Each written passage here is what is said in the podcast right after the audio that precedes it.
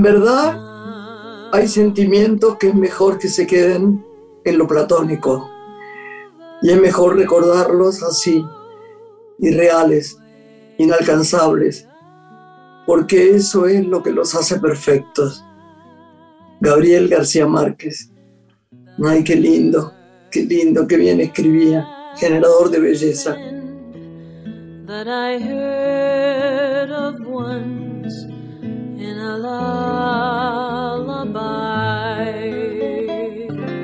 Hola Lore, buenas noches. Hola Grace, buenas noches. Un saludo para toda la audiencia. Hola mi amor, nos pueden seguir en nuestros podcasts en Radio Nacional, ¿no? En Radio Nacional están grabados los programas que ya han sucedido y los que vendrán. Y el de hoy es un programa plagado de arte. Creo que nos vamos a deleitar con la danza y también con la palabra, ¿no? Con la poesía. Qué bueno, qué, alegría, ¿no? Más grande. Y encima, además, dos amigas, digamos la verdad que nos hubiera gustado. Estamos grabando, está ahí el Chiqui, está Santiago, está nuestro pequeño, gran equipo. Nos hubiera gustado que estuviéramos todos juntos, pero no es posible porque se hace muy difícil así grabar. Pero ellas, si hubieran, yo imagino la conversación que hubieran tenido entre ellas, porque además son amigas. Bueno, cuando vos quieras, los presentás. Hacemos una breve pausa y presentamos a nuestra primera invitada de esta noche. La noche tiene una mujer. Graciela Borges en la radio pública.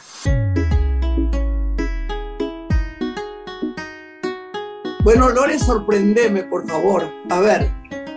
Diría que la libertad, la autoestima, el manejo del ritmo y del espacio son valores que siempre han destacado en la danza, como también la disciplina y la exigencia. Hoy nos proponemos conocer cómo fue evolucionando la danza en los últimos años, junto a quien cuenta ya con una trayectoria personal de más de 40 años. Es docente, es directora, fue alumna del Teatro Colón.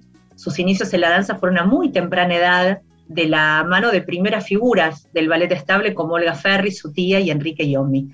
Ha trabajado continuamente en la formación de bailarines y creó un método propio de iniciación a la danza. Ella prepara alumnos para el ingreso al Teatro Colón y en la actualidad es la directora académica del Ballet Estudio que ha cumplido 50 años. Marisa Ferri es nuestra invitada de esta noche. Bienvenida Marisa Radio Nacional. Hola Marisa, qué placer. Encantada de conocerte personalmente. Hola mi amor, hola, qué alegría. Gracias. Yo te quiero contar una cosa. A mí, mi madre me mandó a estudiar ballet con Ernestina del Grande cuando yo era muy chica, que era una profesora, una, creo que fue una gran bailarina, no lo sé, no estoy muy segura, pero sé que sonaba. Y yo me acuerdo que lo que sentí fue, primero tenía descalcificación de, eh, de huesos, así que tenía muchos problemas para la punta, ¿no? Yo te lo explico tan básicamente, pero vos entendés lo que te digo. Y, intentaban que hiciera punta, y la verdad es que me dolían muchísimo los huesos. Y después vi tantas cosas, en, eh, ella era una profesora del Colón, además, y, y había tanta urgencia en los padres, ¿no? Éramos bastante chicas todas, para que en, la presentación del final de, de, de, la temporada bailáramos. Y, Viste que los padres quieren demostrar cómo son sus hijas. Y yo me di cuenta con terror del enorme sacrificio y todo lo que hay que dar para la danza. Así que a mí todo lo que me gustaría es que nos contara, porque me contó Lorena mucho, sobre vos, porque estuvo además con vos charlando muchas veces y no, nos sorprendería. Así que no te pregunto más nada, pero, pero desentrañar este tema me parece maravilloso. Sí, sí. Sí, en realidad esto que vos contás que te pasó a vos de chica, nos pasó a todas de alguna manera, porque en realidad uno se, se presenta con o los deseos de los padres que llevan a la chiquita a ser cantante, a ser actriz o a ser bailarina, teniendo presente que por ahí este, va a ser famosa y su hija es la, mejor y tiene las mejores condiciones, y, le pones al chico un chip que es el chip de la, de la exigencia, Eh, no, el cuerpo no es eh, tan fácil, ni de chiquito es fácil. Ya a los cuatro años, cinco años, yo ya me doy cuenta, esta chiquita no va. Por eso los exámenes son tan exhaustivos y en siete, ocho años vos ya sabés que sí o que no. Entonces a veces yo les digo, pero ¿por qué no le dijiste que no y listo? Porque entonces no la haces sufrir eh, toda esta consecuencia de exigencias físicas y psíquicas, porque vos, si sos de cadera ancha, o si sos petiza, o si sos eh, no tenés empeine, o no tenés tus proporciones, porque no solamente tenés que tener un cuerpo espectacularmente perfecto, con medidas, sino que además tenés que tener mucha inteligencia de todo tipo, emocional, una inteligencia familiar que sepa acompañar a un chico talentoso o a un chico que no tiene talento, porque uno los pone en competencia, porque son carreras competitivas. Entonces, ¿Sabés qué confunde también? Perdón que te interrumpa, mi amor. Uno cree, yo por ejemplo soy graciosa para bailar, yo por ejemplo bailo muy bien, mirá, se agrandó Chacarita, bailo muy bien flamenco. Y la gente, yo cuando era chiquita, no sé si a Lore también le pasó lo mismo con Vicky, mi, mi prima hermana. Cuando te ven hacer algo con gracia, creen que es lo mismo que hacer ballet. Por favor, la diferencia es enorme. Una cosa es ser gracioso para bailar y tener charme y tener gracia y moverse bien. Y otra cosa es ser bailarina de ballet. Por eso, digamos, hay tanta gente que también desemboca en el tango, desemboca en, que está buenísimo, quiero decir, que, que me, claro. te bailar, te gusta bailar flamenco, bailar flamenco, bailar español, por eso Antonio Gades, estás hablando de gente que siempre estudió danza.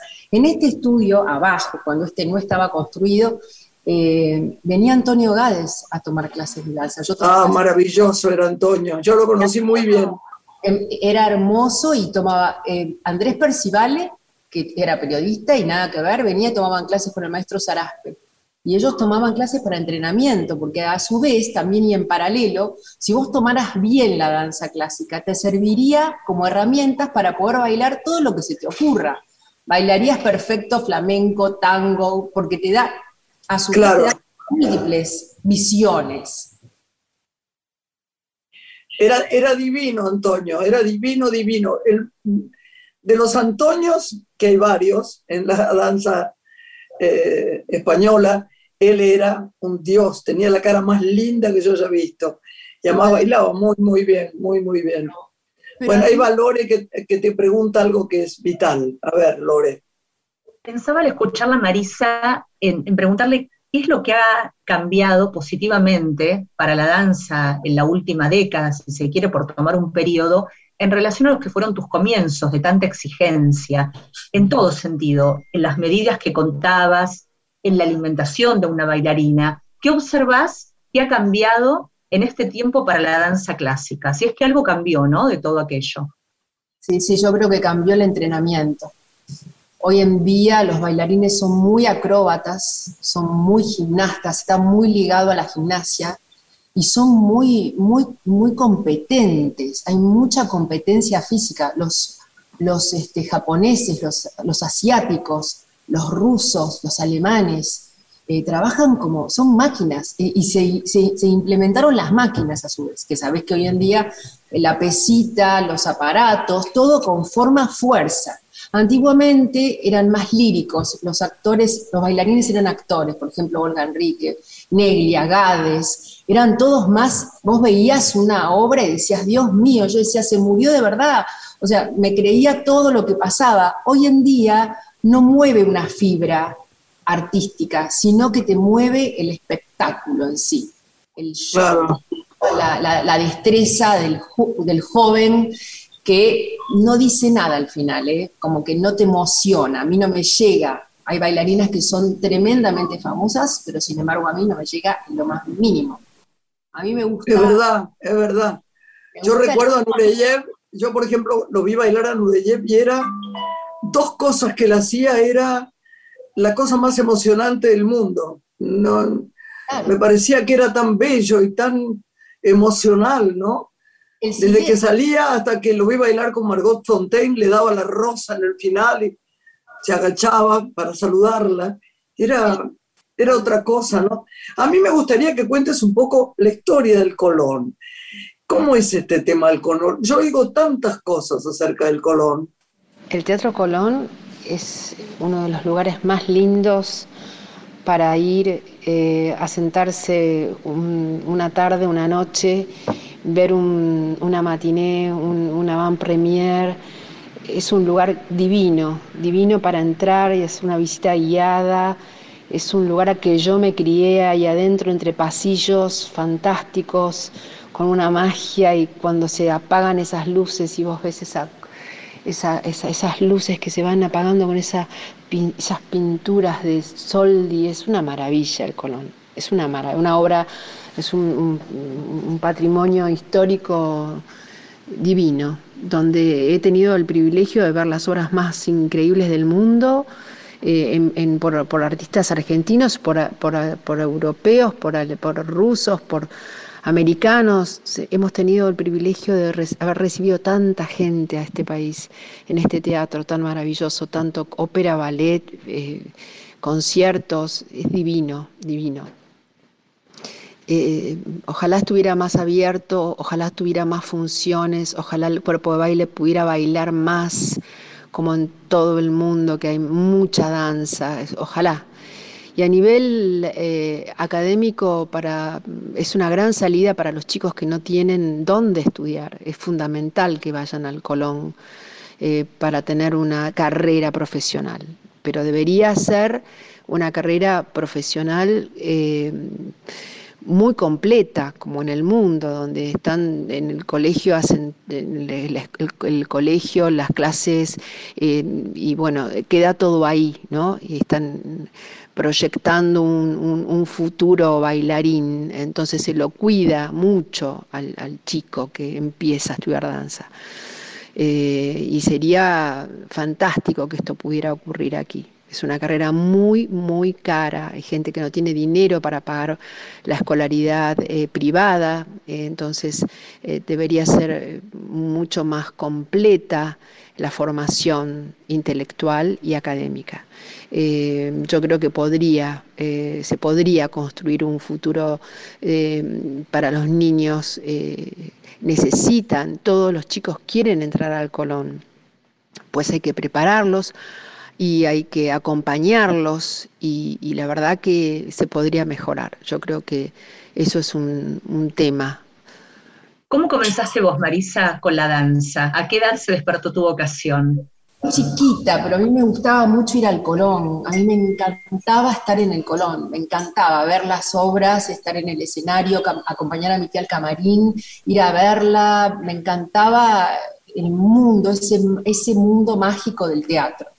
Entonces, eh, cuando quise entrar, mi familia me dijo, no, no, no, no, no, no, no queremos que te dediques a esto, por favor, Marisa, quisieron torcer la vara bastante, yo me, empeciné bastante de chiquita, eh, el primer examen no lo entré, no, pasé el primero, son tres, el primero y el segundo lo pasé, el tercero no, y al año siguiente volví a, a querer, mi tía no quería, por supuesto, me entrenó ella personalmente, y el segundo año entré, y ahí ya entré medio eh, rara, porque dije, ¿por qué el año pasado no entré y este entré? que ya no me cerraba, porque un, un, año antes no y un año después sí. Y cuando entré me desilusioné mucho, no me gustó nada, y entonces en quinto año dije yo, esto más que darme ganas de bailar, me quitó las ganas de bailar, así que dije, no bailo más, me quiero ir de acá. Y mi familia, que no entendía muy bien qué había pasado, de golpe la chica dejaba la danza y ahí fue cuando me, era la oveja negra de la familia, así que me dijeron, vos no vas a dejar, vas a venir acá, a este estudio, y tía me dijo, vos vas a ser aprendiz, vas a aprender al lado mío, y te vas a sentar acá y vas a, escuchar todo lo que yo, porque vos no puedes ser que no, no, no sigas con esto. Y ahí fue que aprendí el oficio, el oficio de enseñar al lado de ella, sentadita como un soldadito Ferry, mi papá me llamaba soldadito Ferry, y venía y me sentaba obediente, hacía escuchar y ella me decía, bueno, anda ahora a corregir a todas las chicas. Y yo pasaba una por una y ella me enseñaba a corregir. Así que todo lo que Olga decía a mí me quedó en un disco rígido que está acá y acá, y eh, me acuerdo que Olga era grande, yo le decía, pero yo no, no copié, lo que, o sea, repetía, lo, repito lo mismo que decía Olga y lo sigo diciendo, ¿no? Lo mismo que uno habla de su madre o su padre, es decir, cuando papá o mi abuela decía y repetís, bueno, exactamente igual, esto es un legado, un legado de familia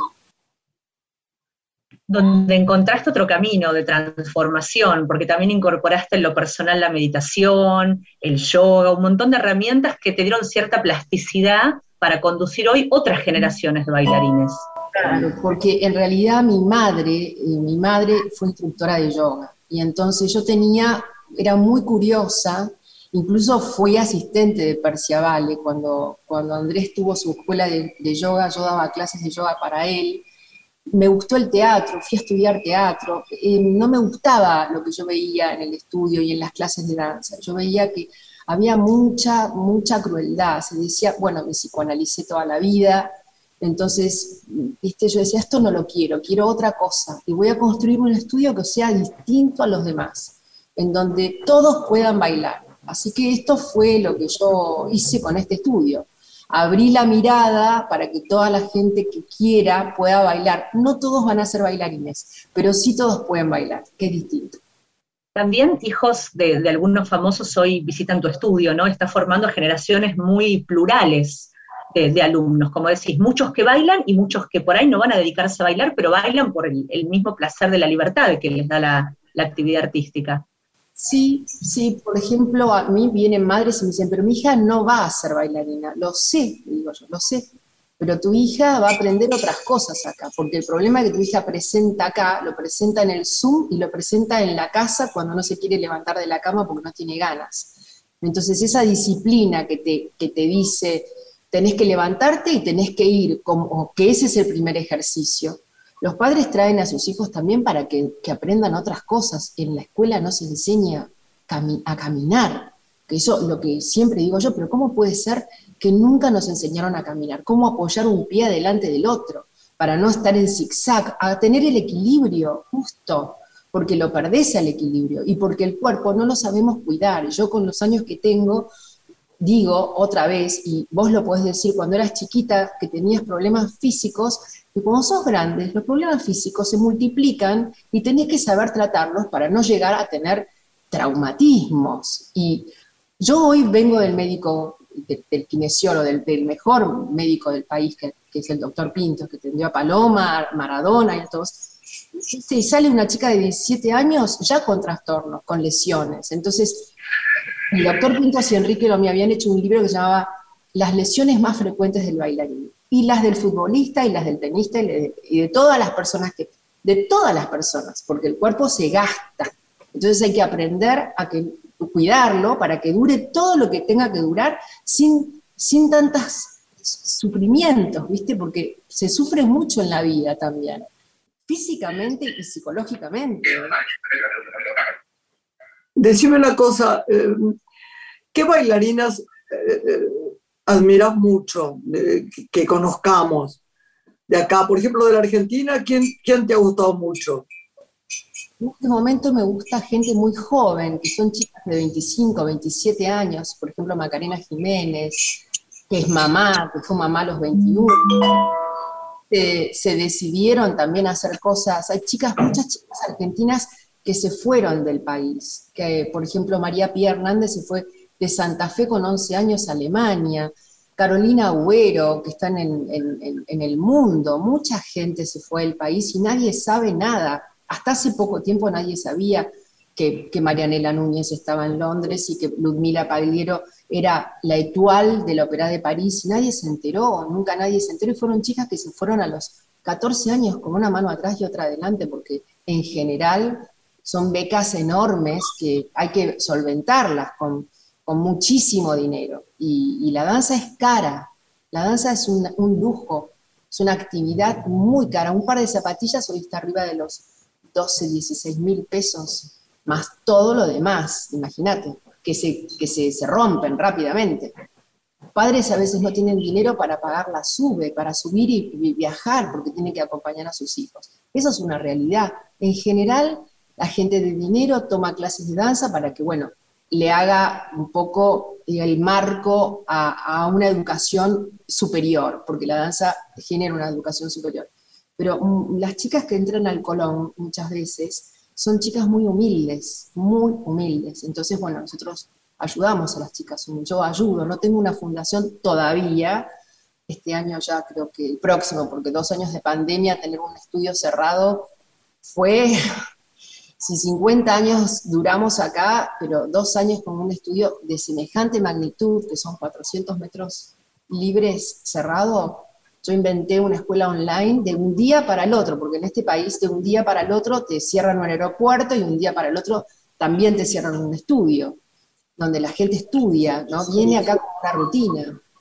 Marisa, ¿qué consejos podés darnos para cuidar el cuerpo en lo cotidiano, sin ser bailarines? Digo, las posturas, lo que mencionabas de cómo tratar de lograr el equilibrio, ser conscientes de nuestro cuerpo para no generar lesiones a futuro. Vos sabés que una vez, una vez en una revista popular, eh, en el medio, en, en dos páginas al centro, había una foto de dos pies llenos de, lastimaduras, con cuerditas puestas y gasas y todo lo demás. Y, decía, muy, muy heridos, y decía, estos son los pies de Paloma Herrera. Yo digo, e, es, muy difícil el tema del cuerpo, ¿no? Con lo, cómo se lastima, cómo, cómo... Debe ser muy, muy... Debe ser mucho más breve la carrera de lo que creemos en el fondo para que el cuerpo esté como un automóvil cero kilómetro, ¿no? Siempre. Eh, pensá que las bailarinas se están retirando a los 38, 40 años y te quedas sí. adelante. Vos quemaste la nave, quemás la nave, por eso hay tantos tienen operaciones de rodillas. Las rodillas, las articulaciones. Acá el tema fundamental es cuidar las articulaciones. Después de un año y medio de pandemia, de haber estado sentada frente a la pantalla del Zoom, a mí el, la lumbar y el psoas que está delante, así cruzado, y los trocánteres que enganchan la cadera, sufren porque están horas sentadas. Entonces la articulación, cuando te querés levantar de la silla, no podés. Porque es verdad. Total. Se te cierra la cadera, se te cierra la cadera y se te encogen las rodillas, porque las rodillas están dobladas y la mano de tener el mouse y estar así, se te encoge la mano y entonces estás toda encogida y lo que tenés que hacer es estirarte y abrirte, porque en realidad lo único que el cuerpo pide es inhalación, es el aire. Inhala y exhala. Y cuando inhala, sube y estira. Oíme, ayúdame, ayúdame en algo. Yo tengo un pensamiento en, en el fémur o sea que me duele mucho el, el psoas derecho, ¿no? Se pasó de la izquierda a derecho porque hice una película muy complicada para caminar con taquitos en el pasto y todo lo demás. ¿Qué estiramiento puedo hacer? ¿Tenés alguna cosa para decirme qué, qué, qué es ese dolor que por ahí aparece tan fuerte? ¿Qué ¿Se puede curar eso sin operación, sin nada? Porque me dicen que no tengo por qué operarme. Entonces, viste, no me operaré. No, no hay por qué operarse y vengo de ahí. Yo vengo de, yo le llamo a mi amigo el trocánter. El trocánter está acá al lado de la cadera. Sí. Acá y acá te duele y te duele, viene de atrás. Sí. Entonces, lo que hay que hacer es estirar, sentarse en el piso o acostarse en el piso, doblar una rodilla y llevar la rodilla al pecho y va a estirar todo el glúteo mayor y después estira toda la pierna. Todo lo que sean estiramientos, Lorena, que vos me preguntabas también, es lo más recomendable, que eh, son muy básicos, y el fortalecimiento de la pierna, porque la pierna va perdiendo fuerza porque le duele. Entonces empieza a perder masa muscular. Entonces lo que hay que hacer es una, una, pesita de un kilo y levantar la pierna con la rodilla doblada, va, va, va, va, va, y empezar a hacer fuerza para que, para que el cuerpo no pierda volumen, masa, masa muscular. Eso es lo que necesito, sí, claro. Hacer bicicleta, me imagino, todas estas cosas, ¿no? La bicicleta no es buena porque la bicicleta roza mucho. Es verdad. Lo que, lo que sucede es que el, el, el hueso está rozando la cadera, entonces esto duele porque se gasta la articulación que va entre el hueso y la cabeza del fémur. Entonces toca, cuando toca duele. Entonces para eso hay que, digamos, bueno, un montón de cosas es la, la, la, la, salud. La salud tiene que ver con también la hidratación, porque el cuerpo se deshidrata, las vértebras se deshidratan, entonces la, masa ósea se, se va secando, todo. Entonces hay que darle muchos nutrientes, hay que complementarlo con vitaminas, ayudarlo al cuerpo para que pensamientos también, no limitantes, porque si te duele y te duele, y entonces porque te duele no te moves, estamos sonadas. Yo vi claro. una tuya hace poquito, Graciela, sin saber que te iba a conocer, así que estoy tan feliz, eh, donde vos estabas en una silla de ruedas, en televisión pública te vi, y pedías sí. la eh, ¿no es cierto? Que no querías vivir más. Sí. Una concertista. Era, eh, era, era, sí, era sobre eh, la, la, eutanasia. Me encantó, me encantó, la vi toda completa porque es un, una pregunta, ¿no? Cuando uno sufre mucho, cuando llegas a un punto de dolor que vos decís, yo no quiero sufrir más, estás ahí, ¿no? ¿Qué haces? O encontrás un, un, grupo de personas que te ayudan a salir del Exactamente. Eh, sí. es lo por eso tenemos que ir a verte a vos, ¿ves? Ahí está. La gente que está pensando en eso tiene que ir a verte. Hay motivos, hay motivos. Así que hay motivos para o no vivir más y decir esta vida no tiene sentido, o hay mil motivos para decir tenemos mil motivos para vivir y vivir bien. Exactamente. Esta era una mujer sin posibilidad ninguna, pero siempre cuando no es terminal, siempre está la esperanza por delante. Bueno, qué bueno que te tuvimos, ¿no? Qué bueno, Lorena. Sí, Marisa, gracias. Contanos alguna red social que nos puedas brindar para seguir a Ballet Estudio y aquellos que quieran acercarse y conocer el espacio puedan hacerlo. Claro, la red social de Ballet Estudios, ballet.estudios en Instagram, que es mi favorito, y Ferry Marisa, que soy yo. Que la sigo a Graciela y también te sigo a vos, Lorena, en, en Explorador de Cultural y Explorador de los Chicos. Te vamos a seguir, te vamos a seguir. No, no, un honor para mí, Graciela. Para mí también, para mí también.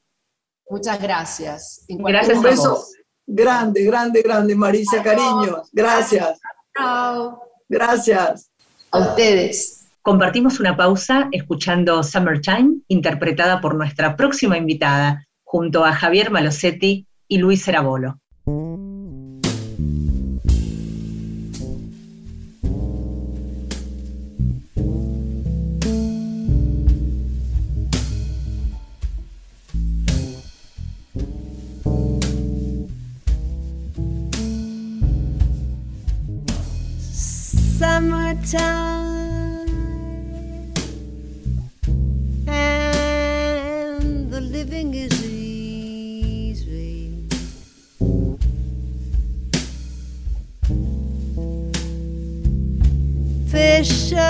jumping.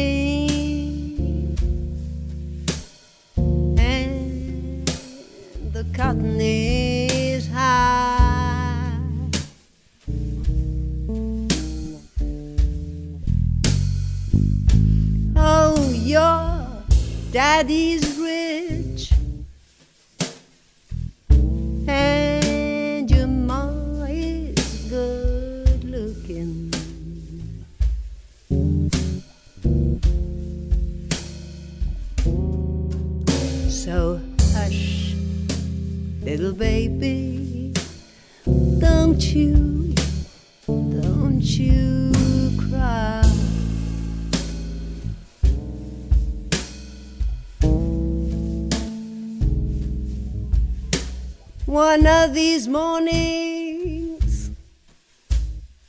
You're gonna rise up singing.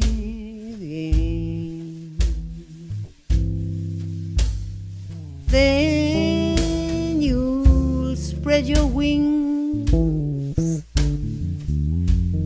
and you'll get to the sky.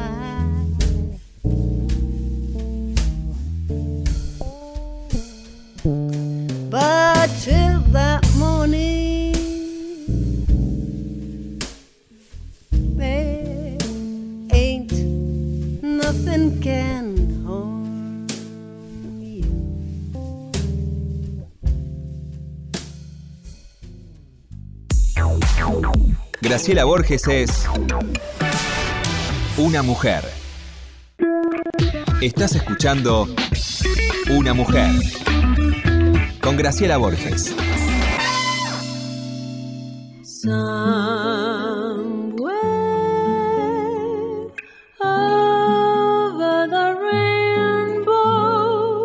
Lore, ahora viene una amiga del alma. Mira, ella nació en... Viste que la gente antes decía una palabra que era genial, decía cuna de oro. A mí me, hacía gracia el término cuna de oro porque no entendía qué era. Era lo mismo que cuando mi madre decía, pónganse los guantes y nos vamos saludando a la inglesa. Yo siempre que había una gorda que yo tenía que saludar, que era la inglesa. Bueno, Carmen nació en cuna de oro. Tuvo una infancia muy especial, la vas a nombrar vos ahora, dije Carmen Ama, te, pido que me disculpes, Lorenita, y tuvo una vida maravillosa, como toda vida maravillosa, con zonas terribles, oscuras, otras geniales. Tuvo hijos, se casó, se descasó, bailó, cantó, escribió. Una persona que hace todo eso, todo eso y todo bien, merece mi más profunda rabia. no, es una broma. Pero como es tan amiga mía, tengo tanta confianza con ella y la admiro tanto. En esta familia, Carmen primero la adora mi nieta, Juan Cruz la ama, yo adoro a sus hijos, pero me gustaría un poco, Lore, que vos, ya me quedo calladita, además por este resfrío que tengo, que me cuesta un poquito hablar, le cuentes lo que vos creas que es para que cuente una vida humana, eh, parece repetitivo, pero no, humana, fuerte, importante, este, como la que tuvo Carmen. Si la querés, la presentás. Claro, sumo al recorrido que vos iniciabas para presentarla, que es poeta y licenciada en psicología también por la Universidad Nacional de Mar del Plata, donde vivió muchos Claro. años. Profesora de danza clásica y además contemporánea, autora de las letras e intérprete del disco Me da la gana, y tiene 21 libros publicados de poesía. Entre ellos podemos citar Casa Propia, Rara Vez, La Niña Pandereta, Por el Miedo Te Digo, Animalitos del Cielo y del Infierno, entre muchos otros. Es nuestra invitada esta noche, Carmen Iriondo. Muy bienvenida, Carmen. Bueno, muchas gracias por la invitación y por este preámbulo de, de Graciela, que es cierto, que somos como muy cercanas, nos, qué sé yo. Este, en realidad, eh, la pandemia me sirvió bastante para entrar dentro del definitivo lugar de la gratitud en vez de eh, darle máquina a la infancia que, que de la cuna de oro salió a la basura inmediatamente, ¿entendés? Tuve una infancia muy jorobada, muy, muy horrible, porque mi mamá fue adicta, o sea que tuve cinco años al lado de una persona que yo no podía entender que no era que yo creía que no me quería, pero en realidad no podía ni con ella, digamos. Y además fue adicta a cosas fuertes, sea la heroína, no, no un poquito. Y yo vivía sola con ella porque mi viejo se fue cuando yo tenía cuatro años o qué sé yo, pero me acuerdo, realmente tengo todavía pesadillas y porque nunca nadie me explicó nada, ¿no? Esa cosa que se usaba antes de mirar para otro lado cuando uno preguntaba, voy a volver a mi casa y nadie te contestaba. Entonces, eso fue lo más... En realidad me, convertí en detective de la historia para entender cómo podía ser, sobre todo a partir de que yo fui mamá, que fui mamá a los 19, era muy chica y muy, muy criada en una burbuja. Lo que pasa es que yo era muy lectora y muy rebelde, rebelde internamente, porque era una clase social en la que no te podías revelar así nomás, eh, porque quedabas afuera en serio de todo un sistema y yo no tenía otro sistema. Por eso estoy tratando de, de, resumir un poco, porque además tengo un libro que se llama Memoria de una niña real, que lo escribí un poco para, para que el, el estigma de que yo era una princesa malcriada eh, saliera de mí una vez que se murieron todos, ¿entendés? Porque siempre tuve eso en contra. Es decir, todo el mundo cree que a mí la vida me, me sonrió, como viví con mis abuelos, era la única nieta, eh, en realidad yo estaba sosteniendo una madre borracha, un padre que no estaba, unos abuelos también que tenían otro hijo que se suicidó, eh, y yo tenía 5, 6 años, 7 años, 8 años, después iba al colegio y traía dieces y dieces y copas y medallas y copas y medallas para que no me echaran de la casa. Digamos, a mí nadie me explicó que me querían. ¿Entendés? Entonces tengo, tengo un alma de, de, de huérfana, de, casi, casi automática, eh, que por ahí estoy todo el tiempo pensando, yo acá me puedo tener que quedar. Y esto es lo de la pandemia un poco, ¿entendés? Es como que en pandemia vos te imaginás que te enfermas en la vereda y la señora de enfrente te va a ayudar. Y todo el tiempo tengo eso yo por ahí, ¿entendés? Un taxi pienso, este tipo, cualquier cosa puede ser que yo lo vaya a necesitar, pero me agarra como una cosa infantil todavía lo tengo, y imagínate que me ha analizado años de años de años y, y, me impresiona a mí misma cómo me sigue, eh, es, es, como realmente como una cicatriz que no, no termina de cerrar y cuando cierra se nota tanto que es como un tatuaje. Carmen, ¿y en este qué momento aparecen en tu vida las diferentes expresiones artísticas a modo, imagino, de salvataje? Porque tenés una gran capacidad de resiliencia. Apareció la música, la escritura. Pero además otra cosa, Carmencita, perdón, Lore, tenemos una estrella de cine, porque Carmencita acaba de hacer un personaje genial en una película de un canadiense, ¿no? No, de no un, canadiense. De un, suizo, Andrea Fontana se llama. Y la película se llama Azor, A-Z-O-R, que en este momento estuvo en la Berlinale ahora se, se, se, yo todo esto, esto me entero por, la, por las redes, a mí no me contaron nada. Pero ante mi asombro había una crítica donde dice que yo estuve muy bien en la película. Este, esto es, por ahí es una respuesta a lo que me preguntó Lorena. Yo aprendí francés porque mi abuela me puso una maestra de francés en mi casa todavía con mi mamá. Entonces venía la francesa y me hablaba en francés y no me dejaba hablar en castellano. Yo no me di cuenta que había aprendido un idioma porque era muy chica, entonces repetía como un loro, me divertía, me cantaba en francés, me enseñaba poemas. Además los franceses no tienen piedad, o sea, tenés cuatro años y te hablan de Napoleón, y vos hablas de Napoleón, y después te hablan de Baudelaire y tenés que saber quién es Baudelaire. Y además te hacen recitar con todas las cosas, con todas, ¿cómo se Que yo, viste que es otra manera de hablar también. Y, y con eso me fui entreteniendo. Había un piano en la casa de mi mamá, y por supuesto me pusieron una profesora de piano. Oreja tuve siempre, muy chiquita, tenía buen oído y, me acercaba al piano, pero además no tenía nada más que hacer que calcular que mi mamá no se tirara por la ventana, era más o menos eso.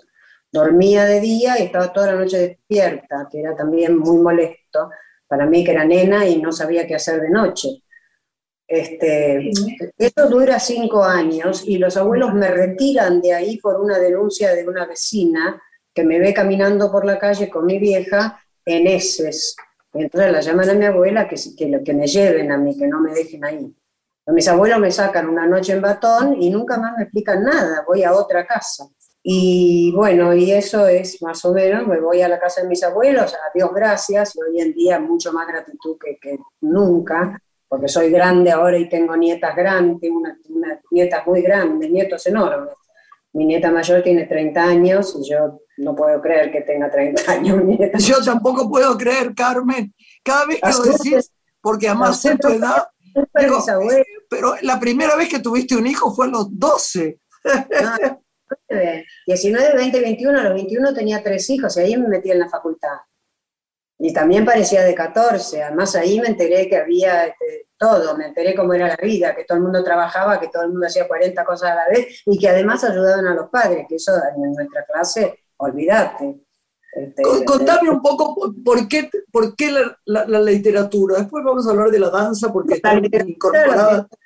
Nueve años escribí un poema yendo al colegio, vi una inundación en el Río de la Plata desde el ómnibus paquetísimo del Colegio Nostrans, y en ese momento el Colegio Nostrans igual era totalmente inglés y no había compasión con nadie, además te enseñaban a hablar de vos misma que es bastante interesante, porque los primeros 18 años nadie me dijo, ¿cómo está tu mamita querida? Por si me hubieran dicho esto, yo no estaría hablando con vos, estaría muerta. ¿Entendés? Es decir, a mí me sirvió esa educación media brutal de que, que, además es muy buena educación, la educación inglesa, porque te hace también muy intelectual desde muy chiquita. Te hacen leer Shakespeare, te muestran los mitos griegos, y vos tenés nueve años, diez años, te vas a repetir, y resulta que un día no repetís más y te interesa. Este, eh, creo que, bueno, mi abuelo también era muy buen pintor, mi madre también pintaba muy bien, pero no pudo con ella misma, este, y escribía muy bien mi abuelo. Y mi papá, mientras vivió en casa, era abogado y era eh, docente en la facultad, en la UBA.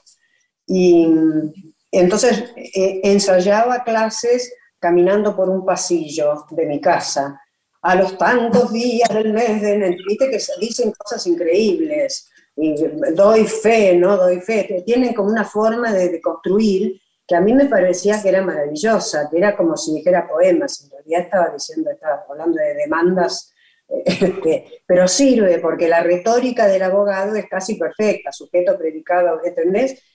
Fui como, además, bueno, era absolutamente una especie de hinchapelotas prematura, porque a los cuatro años hablaba, leía en inglés y francés, siempre me, me una especie de mono.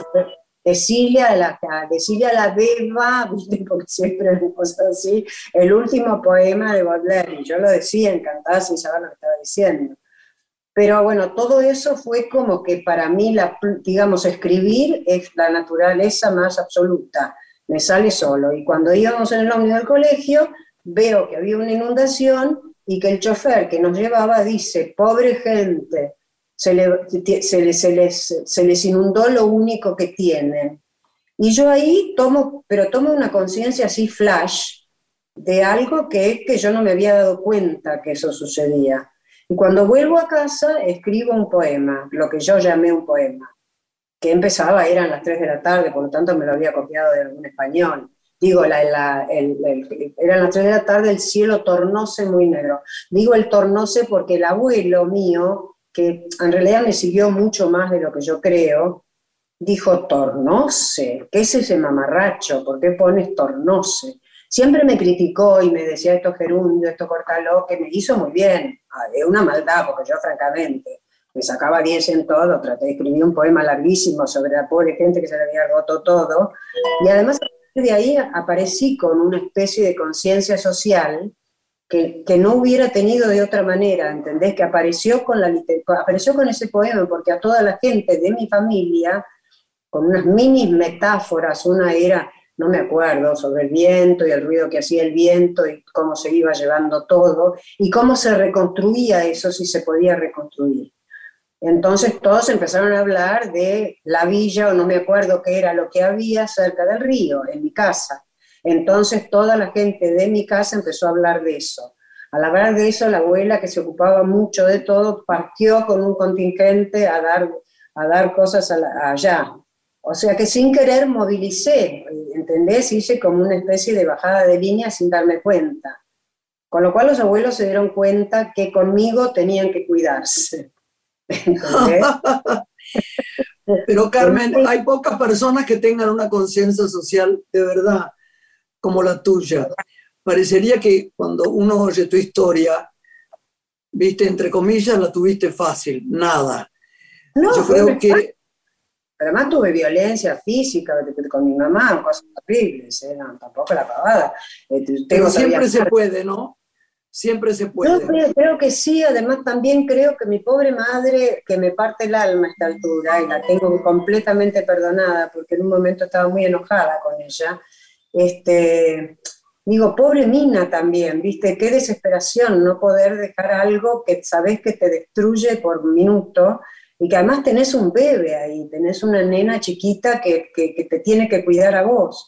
Por lo tanto, yo me convertí en madre muy chica, aprendí el teléfono de mi abuela de memoria porque se caía al suelo y no lo podía levantar.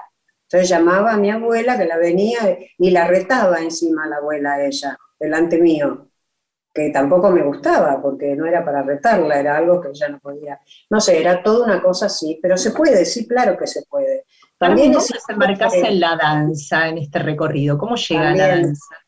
a los cuatro años esto también es este, bastante rito de pasaje, porque van ante mi asombro. Mi tío, el que se suicidó después, mi mamá y la abuela juntas a llevarme a una clase de danza. Yo ya había amenazado, bailaba todo el día delante de un espejo, con música varia que ponía mi mamá, que tenía que ver con el jazz también. Este, y entonces me llevan los tres, que ya eran unos nervios. Y mi tío me regala unas zapatillitas que había traído de España, de punta, así chiquititas, y un mantón de manila chiquito también. El mantón de manila que, que, que, es por si no tengo ganas de bailar clásico, y si tengo ganas de bailar español, me regala el mantón para que yo elija. Me llevan los tres, la abuela con cara así porque no estaba de acuerdo, por la exhibición, por no sé qué, por una cantidad de cosas. Mi abuela es nacida antes, es de la, de, creo que Borges nació en 1899 o algo así, la abuela también, siempre decía, tengo la edad de Borges. De Borges no Graciela, sino cosas. Pero que no. Este, siempre decía la abuela, yo tengo la edad de Borges, pero como adjudicándose algo, ¿viste? Una cosa increíble. Bueno, y bueno, eso, me llevan a bailar y la señora que se llama Madame Videleu, porque todo era muy paquete, este, este, estaban haciendo una polca todo alrededor del, del, salón y ella estira la mano, lo agarro la mano y, y, me, y, empieza a bailar la polca como si nada. Y entonces ella les, hace señas para que se vayan. Y yo quedo ya enganchada en la clase de Madame Videleu y después bailo 40 veces por semana con Madame Videleu que me coloca de solista en el Teatro Ploniteama a los seis años a hacer el baile de las espadas escocés y salgo en la tapa del diario Herald. Así que imagínate. Yo no me di cuenta de nada, no me, me di cuenta cuando era grande y vi la tapa del diario. Dije, qué horror que nadie me festejó. que nadie dijo, la nena salió en la tapa. Bueno, paso es que tenés tanta cosa que y el programa lamentablemente no es tan largo. Contame tu primera novela. ¿dónde, dijiste voy a, voy a escribir? Publico el primer libro que publico de poesía porque cuando conozco a Pablo, que es el amor de mi vida actual, hace 34 años, porque yo soy recontra de relación larga y fiel y leal a la relación larga. Este, y lo conozco a Pablo y Pablo no podía creer la cantidad de papeles porque todavía casi no había computadora la cantidad de cosas que tenía yo escritas y escritas, y me dijo, ¿por qué no publicás? Y digo, no, ¿cómo voy a publicar algo? ¿Qué sé yo? Y publiqué el primer libro que se llamó Casa Propia, cuando me fui a vivir con él, porque es la primera vez que sentí... digamos, perdón, Carmencita, no lo dejemos pasar, digamos que Pablo Larreta es uno de los grandes escultores de la Argentina. Sí, uno de los más, uno de los más grandes, realmente es un genio absoluto. Aparte de divino, de buen mozo y de genial. Todo. y buenísimo conmigo. Es una persona que me trató bien todos los días de mi vida. No, mi amor. En serio, yo soy muy sensible a eso, ¿viste? El, maltrato, también así como soy sensible, aguanto cualquiera, que eso no es bueno, porque mis hijos lo saben. Entonces, ¿sabes qué? Van a la fondo, porque dicen, total, esta se banca cualquiera. Que es cierto, es cierto que soy muy, muy resistente a, los embates, ¿viste? Pero con Pablo no tengo nada más que, cosas buenas, todo es bueno en él, todo es bueno conmigo, lo mío con él también, es tan fácil vivir con él. Eh, creo que también hay una, hay una gran complicidad en esto de que nos podemos reír de nuestro origen. Yo necesito reírme de mi origen porque es gracioso. Este, hay poca gente que lo puede actuar porque, porque es difícil decir, hola pichona, ¿viste? ese tipo de, cosas que oí de golpe y que no podés creer que nadie lo haya, haya dado cuenta. Pues yo me he dado cuenta de chica que había pasado, pasaba algo con, con la voz, eh, con los gritos, además, porque sí, ¡oh! Esa cosa sí que no mucho. ¿Entendés? Entonces, qué sé yo, también era muy, muy, muy de chiquita, copiaba y imitaba a todo el mundo, me hacían imitar a toda la familia. ¿Qué crees, lo, ¿Qué crees que es lo más fuerte en vos? Si tuvieras que elegir una sola cosa, la literatura, el baile, bueno, el jazz te amás, pero ¿qué es lo que, lo, que elegirías? ¿O, ser psicóloga? Eh, no, la psicología es mi, profesión, yo ahí separo, digamos. Eh, mi, profesión es ser psicoanalista, ahí es donde yo me entero también hasta dónde yo podría sobrevivir sola, que siempre necesito confirmarlo. de alguna manera o de otra. Siempre tengo que saber que yo me las arreglaría sola, porque no me gusta tampoco ser una gran heredera de algo que yo no hice. Este, que estoy recontra agradecida, pero tengo un, al no ser mis padres los que me dejan la cosa, sino mis abuelos, y mis abuelos diciendo, eh, qué horror cuando te quedes sola con tu madre, lo que no sé cómo te vas a arreglar. ¿Entendés? Era todo como una especie de, mochila, no como algo agradable. Igual amo ese campo, el, campo chico donde crían mis hijos, es para mí mi lugar en el mundo, eh, lo adoro, pero adoro la tierra como si fuera un escarabajo me gusta el, olor a tierra, el barro de ahí, conozco cada árbol, cada planta, porque además de chica pasaba tres meses sola y no, no, me, no me llevaban la amiguita. Entonces estaba todo el día con los peones, tipo, tipo silvestres, tipo salvaje, que trapaba arriba de un caballo y era feliz. Y, todo ese espacio que recorría y recorría me, me, daba una sensibilidad increíble, me daba una omnipotencia muy grande, pero en el buen sentido. Carmen, ¿qué nos recomendarías para leer? A ver, vos que sos lectora como yo. Lo recomiendo, ¿eh? de verdad, porque yo creo que la lectura es muy subjetiva y tiene, en mi caso por lo menos, que yo leo de esta forma. Yo en general leo cosas porque estoy trabajando en cosas. Entonces, a mí me interesa la literatura que me lleva a asociar y a tener ganas de leer otras cosas. ¿Viste? Cuando alguien nombra o, un, un, autor escribe una novela y dice, qué interesante este tipo quién es. Eh, en la novela ves que cita alguna cosa, entonces te vas ahí. Y ahí empezás a darte cuenta por qué cierra. me, gusta como seguir, seguirles el... Pero bueno, hay, hay gente maravillosa ahora que escribe, además está todo traducido, que es una gran cosa, este, qué sé yo. Este, si pueden leer el, libro, no sé cómo está traducido el castellano, este, el de Gabriela Cabezón Cámara. El, ah, sí, sí. Es, bueno, un libro interesante, de una feminista interesantísima, muy culta, muy, este, muy intelectual, una genia.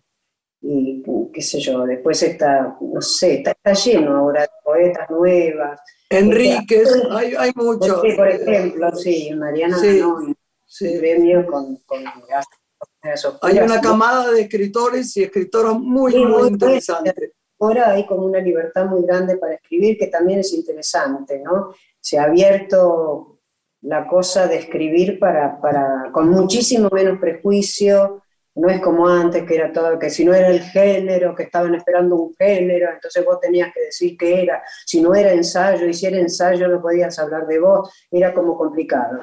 A mí no me pasó nunca porque siempre escribí como se me encantó. Carmen, tenemos que ya despedirnos, pero saber si estás dando clase de danza en este tiempo.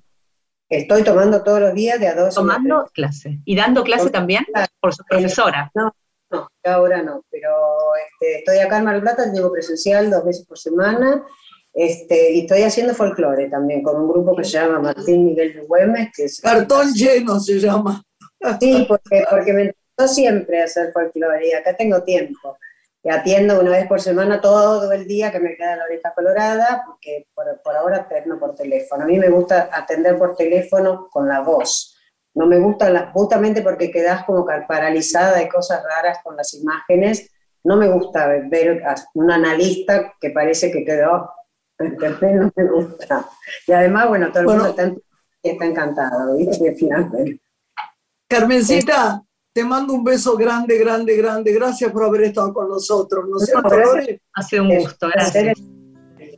Gracias a ustedes, gracias, grande, mi te, vida. Te queremos, mi amor, te queremos. Y ya, ya espero ver la película, ¿eh? Sí, la película, ojalá en cuanto venga acá, vamos juntas. Y además después vamos a recomendar algunos libros tuyos.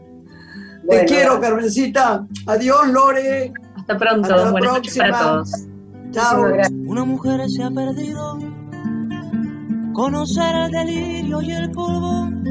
Se ha perdido esta bella locura, su breve cintura debajo de mí. Se ha perdido mi forma de amar.